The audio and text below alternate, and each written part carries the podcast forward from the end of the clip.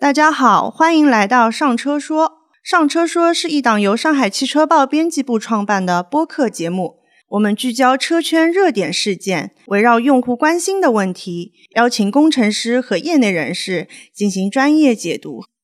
今天是我们的第一期节目，这期的主题是新能源汽车续航里程水分到底有多少？在这期节目里，我们将解读新能源汽车不同的续航标准，告诉大家哪个工况下续航更靠谱。你也将了解到更多关于电池安全以及充电方面的知识。下面就让我们上车说。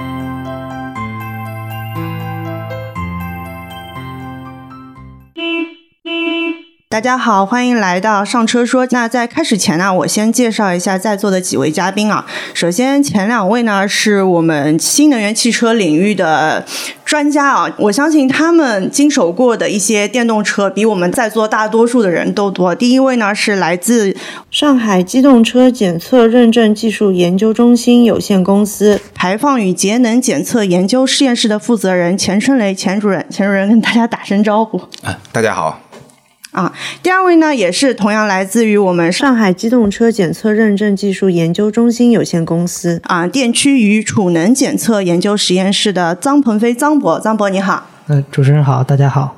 大家可能对上海机动车检测认证技术研究中心不是那么的熟悉，在这里呢，我先向大家介绍一下。这是我们华东地区唯一的第三方国家级机动车产品检测机构，是十分具有权威性的。它以公正、科学、严谨、客观的行业口碑享誉国内外。那，呃，还有一位呢，是我们上海汽车报新媒体部的部主任顾行成顾老师。顾老师呢，也是我们汽车行业媒体的一个资深记者，在我们这里从事了二十多年的呃媒体工作。啊，大家好啊，你请把我看成非专业记者。然后最后我自己做一下自我介绍啊，我是上海汽车报的首席记者阮希琼。然后我本来呢，其实也是学汽车专业的，但是阴差阳错呢，来到了媒体。然后一混呢，也混了大概十余年了。那你也是老记者了，是吧？没有没有，我是个年轻记者。啊，好吧，年轻记者没错。呃，那年轻记者，我想问个问题啊，你有没有买电动车？我没有买，没有买，因为现在大家很多人都在买新能源车。我包括我身边的很多朋友啊，也在想油车是不是要换新能源车？毕竟车型也越来越多了，很多新科技都是在新能源车上。但是其实我们调查下来还是有一些顾虑的，其中很大的一个顾虑就是里程里程焦虑嘛，对吧？虽然说就是这些旅程我们已经提高到了五百、六百，甚至于七百公里，但是上下班是没问题的，一旦一旦去了外面就不行了。所以说，大家还是有里程焦虑的。另外，就是我们的标的续航和我们实际行驶里程是有差距的。所以，今天我们就是想要围绕这个话题来讲一下。你说这个问题，其实我也碰到过，因为那就像开盲盒一样。你说实话，你在高速上面，我如果电表还剩一百公里，呃，我不得心里不慌啊。我知道前面五十公里可能有一个充电站。但我不知道这个充电站还能不能充电，对吧？还有多少人排队？那么我如果这五十公里那个充电站我不能用的话，那么我发现我的表显只剩下三十五公里了，呃，已经赶不到下一个充电站了，那我可能心就更慌了。就这种里程焦虑的话，会伴随着我们出行半径的扩大，会越来越，就说是围绕在每一个人的身边。这个也是很多人买充电新能源车的一个最大的顾虑。其实因为我之前。对新能源车很心动，所以也去咨询过我身边买新能源车的朋友。嗯，关于我们标的这个数据和它实际行驶里程的数据，他之前是前两年买了一辆车，纯电动的，厂商标的续航里程在四百六，然后我就问他，你大概实际开下来是多少？他说只有三百左右嘛，因为他。也是有出差的需求的，要到周边去，所以他近两年想要更长的续航，想要去换一辆车，他又没有牌照，也只能买新能源车。他就跟我说，他之前那个四百六啊标的那个续航啊是 NEDC 标准的，就是他他后面那个括号是 NEDC。现在呢，他想换车，然后他去看，哎，那个括号后面变掉了，那个续航的那个括号变掉变成 CLTC 了，他就问我啊，这个到底？这两个东西到底有什么区别？这续航到底差在哪里呢？我讲这个故事，也就是想请我们各位专家来帮我们科普一下。相信我们很多消费者也有这个疑问：这两个标准到底有什么不同？我应该更相信哪一个？啊，我先来说吧，我说的不对，两位专家随时来帮我的麦掐掉啊。那个，首先说一点啊，你朋友这么开的话，说明他开电动车其实还是蛮健康的。因为前两年标的四百六，他最后开出三百八，其实差不多是打了一个八折。那么就是说，从外面外面媒体评测下来的结果来看的话，MEDC 的续航打八折是大家一个比较认可的一个结果。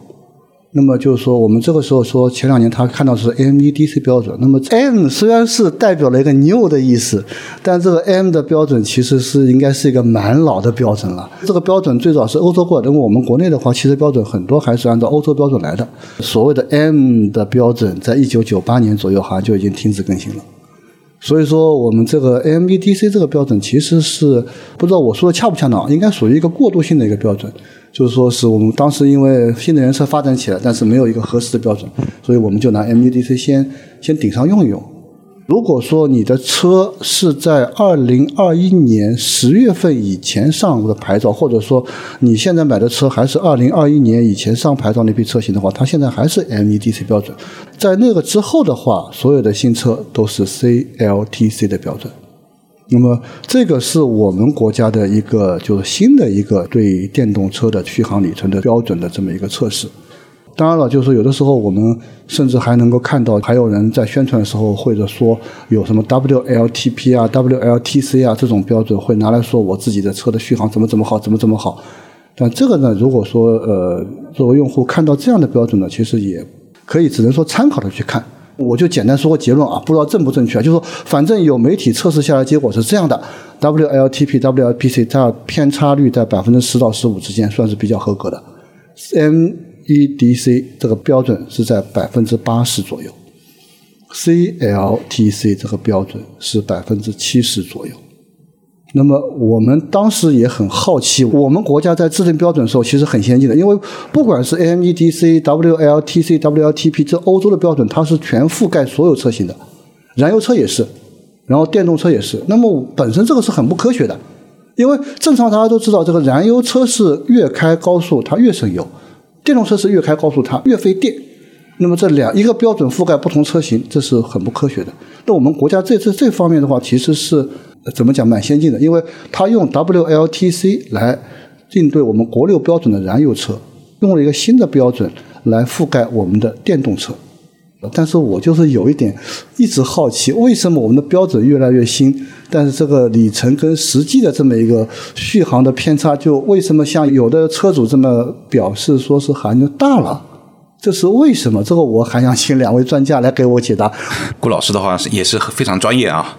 首先就是我还是要说一下，就是那个工况嘛。前面说到了那个 ADC、WLTC 跟 CLTC 这些区别，我大致说一下吧。ADC 这块的话，主要还是新欧洲驾驶工况这块的话，其实顾老师前面也说了，九几年已经停止更新了。这块的话，其实也是最早。欧洲的排放标准跟油耗标准的一个工况曲线，而我国汽车整个标准体系也是基本前期的话是沿用欧洲的一些标准体系，所以最初的国内的蓄时里程 GB 幺八三八六杠二零一七这些标准的工况循环，基本上都是以 nadc 来进行测试。nadc 的特点的话，主要还是呃相对来说它以稳态工况为主，速度较低，所以并没有完全。符合就是驾驶员的实际的驾驶的一个工况，是不是就是稳态工况就是匀速的这么一种形式？对对对，那 就比较搞笑了。我们上海谁能匀速跑上五百米的？这个匀速大概是多少速度啊？它是整个一个呃一千八百秒的一个工况，有在各种工况下都有匀速的一个工况。WLTC 这块的话，其实是一个新世界轻型车工况循环。这块的话，主要是由欧盟、日本、美国制定起草的一个呃驾驶工况，是二零一七年开始实施的，主要是用于呃油耗、续里程等相关的一些测试规范。而我国目前在传统燃油车，包括插电混动、增程混动这块的一些能耗标准都是引用 WLTC 的一个循环，它的特点是最高车速快，而且均是一个顺态车速为主。啊、所以说更能反映实际的驾驶的一些工况。所以说我们这两年买燃油车的车主的油耗相对来讲比前两年会更准一点，是这意思吗？对对对对。再说 CLTC，CLTC 的话是更新的一个标准，这个也是随着我国汽车产业行业的一个发展，呃，其实。我们国家也是要在汽车标准方面有一定的发言权，包括像一些这种电池，包括电池安全这块，其实在国际上我们已经率先提出了相关的一些这种法规。而续航这块，其实国内前期也是做了相当大的一些研究，也是中国的一个团队在不同的城市、不同的海拔、不同的气候纬度、经度环境下做了大量的一些测试，最后由中国团队独立完成了 CLTC 工况循环的一个制定。这块的话，其实可以完。全覆盖中国各地工况的驾驶员的一个使用的习惯，可能会觉得就是它的激烈工况并不是特别特别多。这块的话也是基于目前其实各大城市的一些驾驶习惯，走高速的一个频率其实并不是特别高。那我是不是可以这么理解？因为现在基于我们像这种大城市里面，新能源车还是在大城市为主嘛。然后它的比如说日常拥堵情况会比较高，所以 CLTC 的它一个实际的这么一个测试的一个平均车速可能会甚至还要低于 NEDC 的这么一个车速。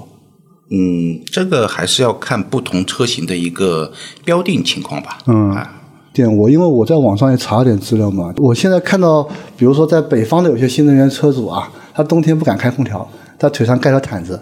是吧？那么对对，但是我们 CLTC 的好像标准测试里面好像也是不带空调测试的，这是什么原因？是把我们北方车主抛弃了吗？啊，是这样的，就是呃，一些车主可能在出厂时候看到汽车有一个 CLTC 的标准工况的具体成值，这块的话也是我们国内的也也叫形式认证值。嗯，企业的话申报相关的产品会申报一个它的在 CLTC 工况下常温工况下的一个形式认证值，这块的话只能代表它在常温下的一个。个工况行驶的续里程，但是 GB 幺八三八六点一杠二零二一也是最新的一个纯电续里程标准，其实里面已经把低温负七度、高温三十度状态下的一个续里程的试验方法已经做了明确的一个要求。这块的话，也是接下来可能国家也会出台相应的一些法规，比如能耗标签类的一个法规。这块的话，会在新出厂的车上都会有一张能耗标签，这上面会标注。低温状态下的一个蓄势里程衰减值，跟高温状态下的一个蓄势里程衰减值。也就是说，我们接下来的一个买车的这么一个用户，就能看到有这么一张标签。它除了我们常温下的这么一种续航里程以外，还有低温、高温下的续航里程。那么这个时间大概是多久呢？比如这个标准的话，送审稿已经是送审，但是可能在今年的年中或呃年底之前会推出。确实，从站在用户的角度来说，呃，出厂行驶认证值只是一个在标准工况、标准实验环境下的一个标准的一个测试行驶认证值。高低温的一个测试，其实更能反映不同车型在不同地区的实际的续里程的一个表现。那其实对于厂商来讲的话，如果有的厂商，比如说 CLTC 这个值，他觉得那个值很高嘛，他会不会在低温和高温下面会出现一个断崖式的下跌？呃，一般情况下，根据我们的一些厂家的一些测试，跟一些这种呃第三方的一些对标车型的一个比对测试，其实，在低温负七度的环境下，其实一个衰减率的一个中位数是百分之四十。这块的话，相对来说，其实。比较惊讶吧，顾老师。比较惊讶。我记得我，呃，挪威啊，挪威北欧国家嘛，北欧国家在一月、两月的时候搞了一个，就是说 WLTC 的这么一个测试。小冉可能还不知道 WLTC、WLTP 到底什么区别，就 W WLTP 就是它有一个超高速的这么一个测试环境，是这样的，就是说一排电动车几十辆，几十辆开出去，充满电开出去，开到没有电为止，开到停在路边为止，然后它测试这么一个损耗率。当中我看了当中数据啊。最高的相差值跟您说的还真的很近哎，它要百分之三十五到百分之四十这么一段，有好几辆车。啊，衰减值。衰减值对，就是有这么一个衰减值，跟它标称的这么一个值，它的确差这么多。一小半没了。呃，就一小半没了，就是说，大部分的在他们当时的测试环境也是在七度到负七度，好像是这么一个值里面。它车内的温度调到几度啊？呃，这个不知道，反正这个当当时没有细说，因为它应该都是一样的。我觉得不开空调在那种地方开的话，会不会有点太冷了？一一一般情况下，在那个就是幺八三八六点一标准情况下，其实对呃低温跟高温，虽然说环境有要求，对车内的一个机舱内的温度也是有一个标准要求的。啊，对对对也是在空调开启状态下。对所以好好多企业其实对于百分之四十的一个衰减率，有部分企业其实对于百分之四十这个衰减率的要求，其实还是比较难难达到。呃，我另外一个问题好奇的就是说，W 说我们说我们不用 WLTC，但是现在外面很多媒体或者测试的时候，他们也会沿用 WLTC 的这么一个标准来给车企做一些第三方测试嘛。那我们 CLTC 为什么就是没有把高速的这么一种环境给就是说覆盖进去？因为呃，现在我就感觉发生用户发生痛点或者感觉到这种有这种里里程焦虑，大多数情况还是在高速上面。那我们将来会不会把高速的这么一种路况也会覆盖进去呢？呃，因为 CLTC 这块的话，也是一九年刚刚推出嘛。其实中国这块其实也是顶了比较大的一个压力，因为呃不同的一些车企可能标定的话，呃在欧美其他国家以 WLTC 进行标定，嗯，进了中国车型的话，那就要针对中国的 CLTC 工况进行一个标定，嗯，所以这块的话，其实对他们来说需要两套标定程序。其实中国市场因为市场比较大，所以说企业也是愿意呃针对中国 CLTC 的工况进行一个标定。呃，CLTC 工况这块其实怎么说呢？这个其实还是兼顾了大多数用户的一个使用习惯跟使用场景，尤其是对于新能源车、纯电车的一个定义，呃，主要还是在城市工况下行驶。呃，您这么一说，我想到个笑话。我一个朋友他有一辆电动车，买了很多年了，但是呢，他一直不想换，因为我换了牌子没了。然后他的那个续航里程呢，只有三十公里了。我问他够吗？他说我日常上下班足足够。啊、对对，确实 确实，其实可能 其实在，呃欧美一些国家，其实很多我个人认为啊，续航里程不一定是越长越好，其实满足够用就行。啊，这块的话，其实如果是呃背这个大的电池包背在路上，其实本身就是一个能耗的一个损失。对，就背着电池包越大，可能也反而也能耗越高啊、能耗越高。对。那么就是说这一块的话，如果说我们用户啊想获取一些，比如说是更加一些科学的、稳妥的，或者说可信的这么一种续航里程的这么一种值啊，除了等待那个国家那个标准落地实施以外，还有什么办法吗？或者有没有第三方的机构啊，或者评测标准啊，或者怎么样？呃，因为呃这这点的话，我们呃上海检测中心嘛，也是作为国内最大的六家综合检测中心之一，也是针对包括新能源用户的一些痛点吧，也是跟呃中国质量认证中心 CQC。呃，也是联合在制修订一个呃资源认证规范，这块的话就是规定了车辆在常温状态以及低高低温状态下的一个衰减量的一个测试。呃，测评规范这块的话，也是呃清晰直观的让用户了解，就是车辆在低温状态跟高温状态下的一个呃衰减值，来更好的选择车。能够让他们更好的知道这个这辆车的实际的一个续航水平，对对对是吧？对对那我倒很好奇，那么咱们说那个跟您刚才之前说那个，就是国家要出台相关标准，这两个之间有什么区别呢？国家不是也是出现一个出出现一个衰减值吗？呃，国家是这样，国家的话，因为呃还没最终发布啊，这可能还是以那个就是呃送审稿为主。呃，国家会在标签上标称百分之四十的一个标准衰减值中位数。如果企业有自信能够小于这个衰减值的话，企业可以通过相关的一个检验机构的一个测试来申请所实际的一个衰减值。如果企业对自己的产品没有信心，可能是衰减值超过百分之四十，那么就按照百分之四十的一个标准值来进行一个标注。我懂了，以后大家可可看到有标准衰减百分之四十的，稍稍微当点心，就是肯定超过 它很有可能超过了已经是吧？对对就是说我们百分之四十就是一根一根线。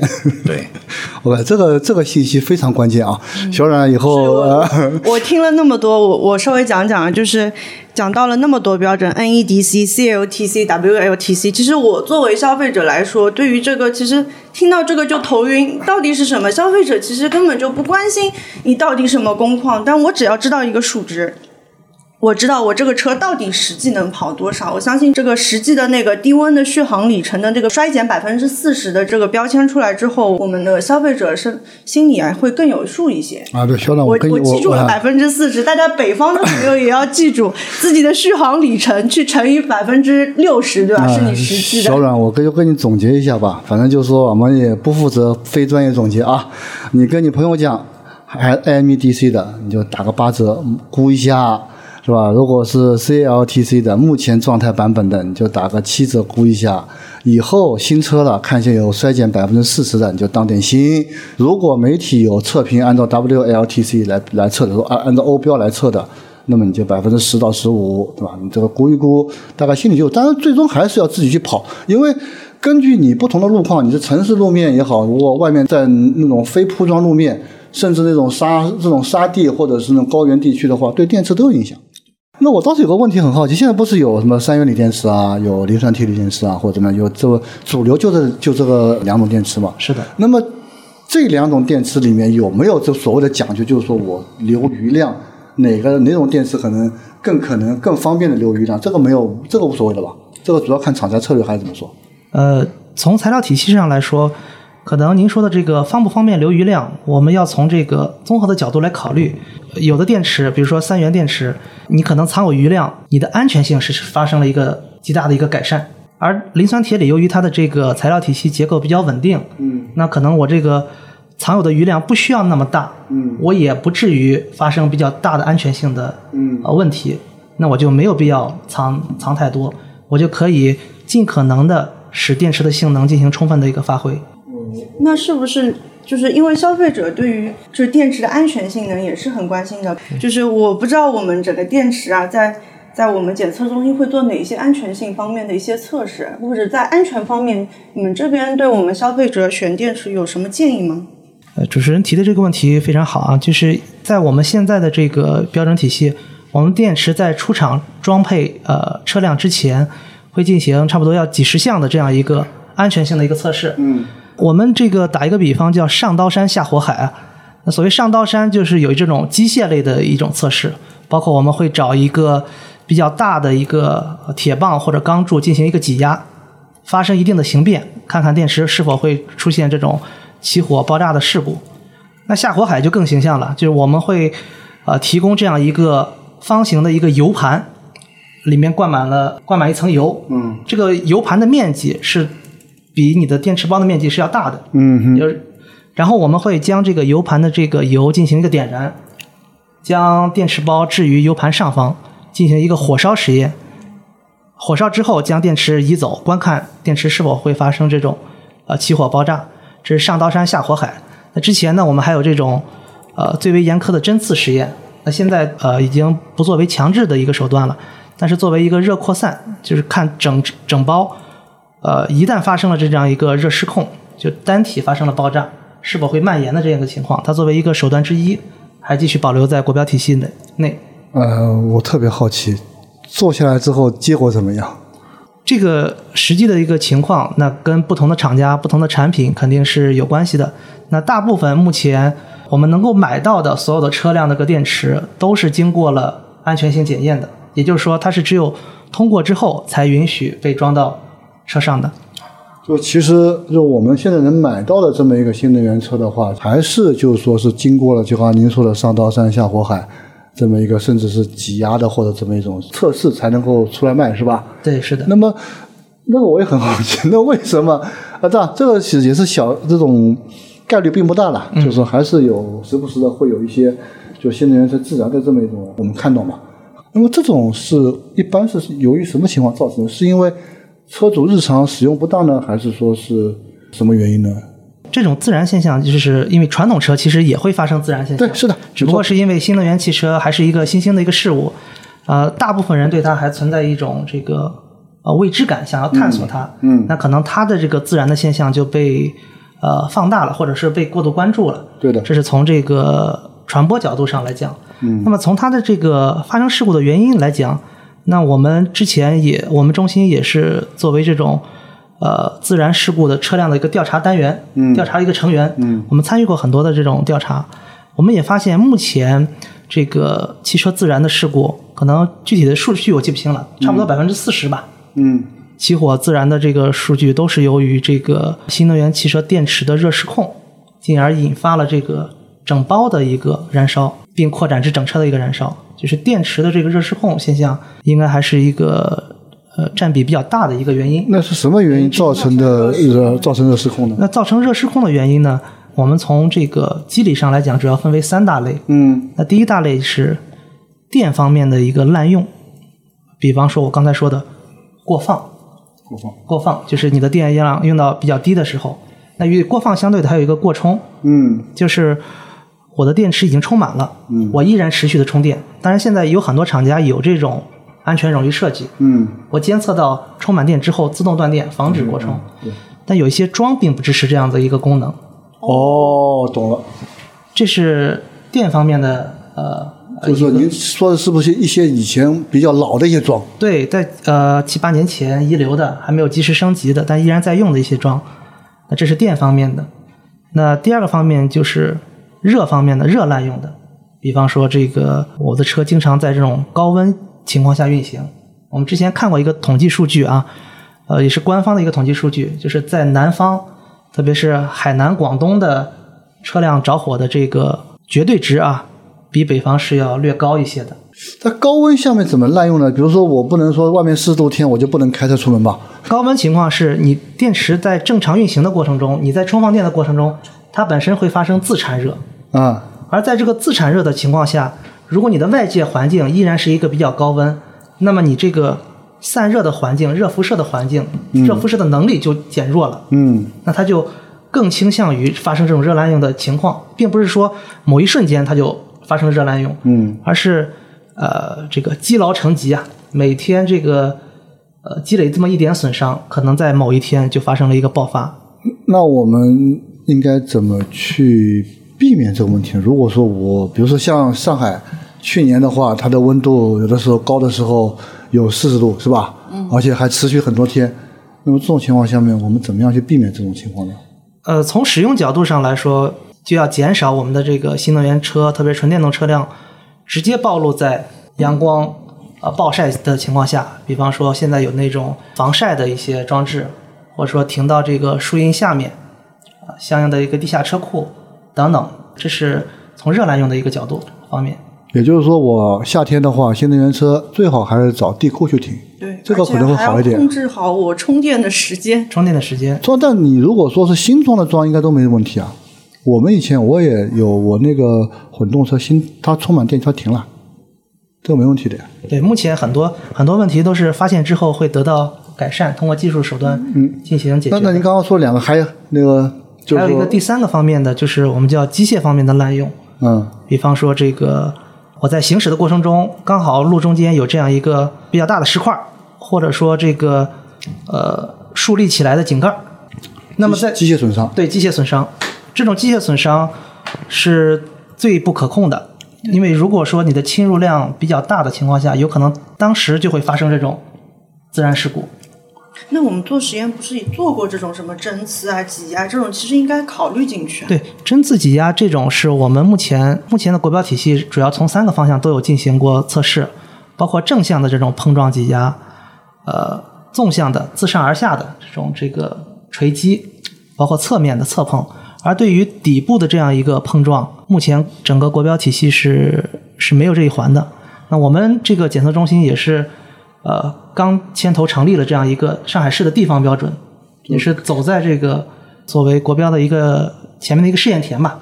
就是我们是可以从底部去测试这个受挤啊或者针刺。是的，我们叫底部磕碰，包括这样一个底部一个球击，哦我们自下而上一个冲击我。看到其他企业的那些视频都是从上面伸下去，从两边挤下来，还真的没有见过从底下捅下来那种。那这个其实是应该一个安全盲区嘛。最容易发生的情况就是这种情况。对，特别是呃，我们上海市嘛，大家都知道，这个上海每年的这个降雨量是比较大的。嗯，降雨量比较大的同时呢，上海还有很多这种路桥、的涵洞以及隧道，对，这些地方在下雨天，特别梅雨季节，最容易发生积水现象。而这种本来地势低的地方，也会经常叠加这种，会设置这样一个井盖在那边。嗯对，一旦有个发生了这个漫水，而这个井盖又发生了竖立，你作为驾驶员是难以识别这个井盖的状态的。就这种情况下，更容易发生这种呃危险情况。我突然想起来，以前很久很久以前嘛，我开一辆车啊，经过一块施工地面，它铺了块钢板，那钢板边上没压没压没压平啊，然后那个脚是翘起来的，我轮胎压过弹起来，我的轮胎整个一边就给铺开了。那这种情况下，如果说我新能源车的话，我压过去的话，它万一它这个板弹起来，那钢板就像刀一样，肯定划过电池了。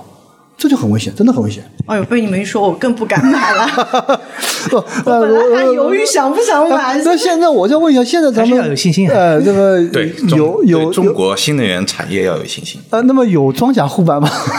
很多企业也意识到了这样一个问题。嗯，因为这个纯电动汽车，它的个电池包一般都是铺在这个呃底板下方。对对。像这个传统燃油车，对，可能呃传统燃油车底部更多的是座椅啊，包括排气管这样。对对对，是的。不怕碰的。嗯，而这个新能源汽车相当于把最薄弱的地方暴露在了下面，最危险的一个情况下，就最不可控的，或者我最没办法去。如果天黑如果又矬的话，那就那就完蛋了，是吧？对。但这这种情况是哪一个车企都不可避免的。对。那目前很多车企在装底部的这样一个盖板，这是一个机械性的防护。嗯。同时，有的车企把电池距离底部的这个间隙，就把电池给抬高。嗯嗯嗯。我相当于空出了一部分的这个机械侵入的这个余量。啊，现在就说有这种躺式电池，可以把那个电池做薄一点，然后是不是可以把那个空间可以做的稍微大一点，或者怎么样？对对，现在呃，郭老师说的是对的，是是是有是有这种躺平式的电池的。虽然我们这个工作不能躺平，但是 电池是可以。对。那我我我假设我现在还是一个呃普通消费者，我其实没没有了解的那么深，我也看不懂那么深东西。那假设我现在就问题，我看看中一辆，看想买新能源车，外面现在市面上有三元锂，有磷酸铁锂这两大主流的嘛。那么如果说就是说我想买个电动车的话，就是说您有什么建议吗？就是说。对于买三元锂或者磷酸铁锂，就是您想，您您如果买车选电池，您会选三元锂还是磷酸铁锂？啊，这个呃，那如果从我个人角度上来说，因为我这个本身的这个通勤距离不是很久，嗯，不是很长，嗯，那我可能对于这个续时里程，呃，没有那么焦虑，我对它的严苛程度没有要求没有那么高，那我个人可能更倾向于选啊磷酸铁锂的电池，因为磷酸铁锂的电池它的优点可能就是这个。综合性的安全性，从材料体系上来说，相对三元锂是要高一些的。嗯，那它的缺点就是它的能量密度没有三元锂那么高，也就是说它的续时里程就同等条件下或者说同等容量下没有三元锂那么轻，或者是这个电池的重量本身也会影响车辆的续时里程嘛，这是一个情况。如果我个人选啊，仅就我个人而言，那就就就说，如果说我经常有这种就是说，呃，想跑得远一点。把我的出行半径拉得再长一点，那我可能就是说更加适合呃三元锂的这么一个车型。那如果说我们只是在通勤上下班的话，那么磷酸铁锂应该也够了，是这意思吧？但是我觉得通勤上下班，我我老头乐都行了呀。我倒是我突然想到一个问题，刚刚讲到一个过度充放电的问题，那我想问一下张博，就是说，呃，现在我们都在讲，就是说十五分钟能充满百分之八十的这么一种电，类似这样的一个企业这么一个宣传很多嘛。像这样的一种是不是属于过度充电，还是属于正常的？呃，是这样，就是现目前呃宣称的这个多少分钟之内，嗯，能够呃充百分之，比如说百分之六十或者百分之八十的电，对，大家称之为快充嘛。那快充它的这个条件就是，它是要在一定范围之内、一定区间范围之内实现快充。嗯，比方说，我从呃以 SOC 为计，我从零充到百分之五十。嗯。可能我零到百分之二十还是原先的慢充，嗯，而只有从百分之二十到百分之五十，嗯，才是达到这样一个大大电流充电的这样一个呃快充，它不是整个全区间的呃快充。那么在它的这个合适的区间之内，比方说百分之三十到百分之八十，我们认为是这个锂离子电池活性也好啊，安全性也好，是最佳的一个状态。那它可以接受这样一个快充，也就是说，我要实现快充，必须在电池降到百分之二十之前我去快充，不然根本就没有快充这个说法，是吗？这个不是不是，刚刚张国的意思就是说，我去快充的话没问题的，就零到百分之二十这么一个过渡期，这个期间它还是一个慢充的状态。对，厂家举举个例子，厂家会设定好这个充电策略的。就是说，其实我们也是刚刚也就破解了一个在这个大街小巷这个传播了很久的这么一个谣言，就是快充不安全。呃，这个谣言是应该是应该是不存在的，是吧？对，是的，快充是在这个技术规则下是能够服务于产品的。就是快充不会损伤电池，对吧？不是说快充一定不会损伤电池。嗯。再拿人打一个比方，嗯，就快充就好比是你这个人吃饭的一个速度。嗯。呃，医生经常这个教导我们要这个细嚼慢咽，嗯，对吧？一顿饭这个呃一张饼你要嚼多少口？一顿饭控制在这个半个小时之内吃完。你如果五分钟之内吃完，你可能长期的就会形成这个损伤。嗯。快充其实是类似的这样一个原理，就是如果说你这个频繁的使用快充。呃，肯定也是会对电池造成一些损，对损害，会有劳损的情况。讲到衰减，我想问一下，就是因为其实消费者对于一个电池嘛，一个是安全，还有一个是衰减。就是我可能买的来的时候，买过来的时候刚买来，我能跑三百公里，我跑了几年后，我可能充电只能充到百分之九十八，就已经满了，就充不下去了。这个衰减，嗯，在我们这里会做哪些检测呢？厂家会有一些指标嘛？然后。这个对我们消费者去买这个车，怎么去看这个衰减问题呢？呃，首先这个衰减问题是是一定会出现的，是因为我们采用了这个锂离子这个材料体系，你用这种材料，它就是会发生衰减，这是一个客观的现象，还是跟人一样，是人就会老，对，这个这个是这个是一样的。那么从标准体系上来说，目前呃强标里面是没有对于衰减的一个检测的。但是呢，对于新能源汽车，包括要进目录，那会有一个相应的一个标准，寿命循环的一个测试，GB/T 三幺四八四。那在这里面呢，比方说对于这种循环寿命，它提出了一个要求，就对于电池循环五百次，你要衰减不能超过百分之九十嘛，就是你衰减不能超过百分之十。对于一千次来说，你不能超过百分之二十。那这个五百次、一千次，咱们之前都会测吗？就快速充放电会测吗？就是说，对这个，我们对于电芯层面是会进行这样的一个检测的。那如果说按照我刚刚说城市通勤的话，那五百次可以用很久了，是吧？我不可能天天充嘛。那也就是说，假设一周一次的话，那一年是五十二周嘛？那其实就是是不是您这样就不建议我们每天回家把充电枪插上去？这个要看个人的这个使用习惯了。嗯，如果说你每天都是浅充浅放，嗯，比方说我这个从百分之六十到百分之八十，嗯，那这个每天充是可以的。因为它是在它最舒适的一个区间、最安全的区间。这个循环是百分之零算的，百分之五十以上就是不算一次受充放电循环的，是吧？对，从检测角度上来说，我们是满充满放一次，从百分之零到百分之百，嗯啊，作为这样的一次。电池衰减这块，其实呃，无论是从欧洲的一个欧七一个法规对于纯电车的一个电池衰减的一个要求，整车要求，包括我们国内呃整车新能源新能源整车标准体系这块的话，也是刚刚立项。这块的话，也会对于整车的一个电池衰减、里程衰减的一个情况，从标准法规层面进行一个规范。啊，我之前还跟别人说过啊，这个混动是我的一个接受的底线。然后跟两位聊了一会儿呢，我觉得哎，好像我也可以看起来，的确可以慢慢看起来了。就是说，随着我们的这个法规的一些完善嘛，随着企业的技术啊或者产品啊，关键是我觉得还价格啊。价格能下来一点最好了。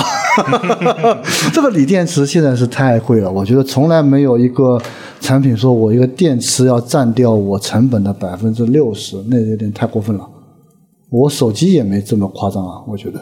对，因为呃，到最后纯电车也是一个消耗资源嘛。对，归根到底还是一个锂矿的一个资源消耗。对，你看现在整车厂不光要造电池，还要去投矿啊。对对对，全产业链嘛。就全产业链上下游从挖矿开始一起搞定。那我最后我稍微总结一下，今天我们就是很高兴啊，请来了两位嘉宾来帮我们解读啊这个不同的工况、不同的标准以及电池方面的一些专业的知识。我们也知道，虽然我们现在国家的 COTC 标准还是有一定的缺陷在里面，但是我们也是在不停的完善的。我们消费者以后也会看到更符合我们实际行驶路况的里程，大家可以折算出来，不会说啊，我这个行驶里程是有多大的水分。以后我们心里都会更有数。随着我们这些标准的不断完善，另外呢，啊，我们也了解到了很多关于电池方面的知识，安全方面的也好啊，包括我们充电该怎么充充。给我们消费者更多的参考。不知道大家对新能源汽车是怎么看的？我们欢迎大家在评论区和我们留言互动。另外，你们关于汽车有什么特别想听的，也可以在评论区留言，我们也会根据大家的建议来分享相关内容。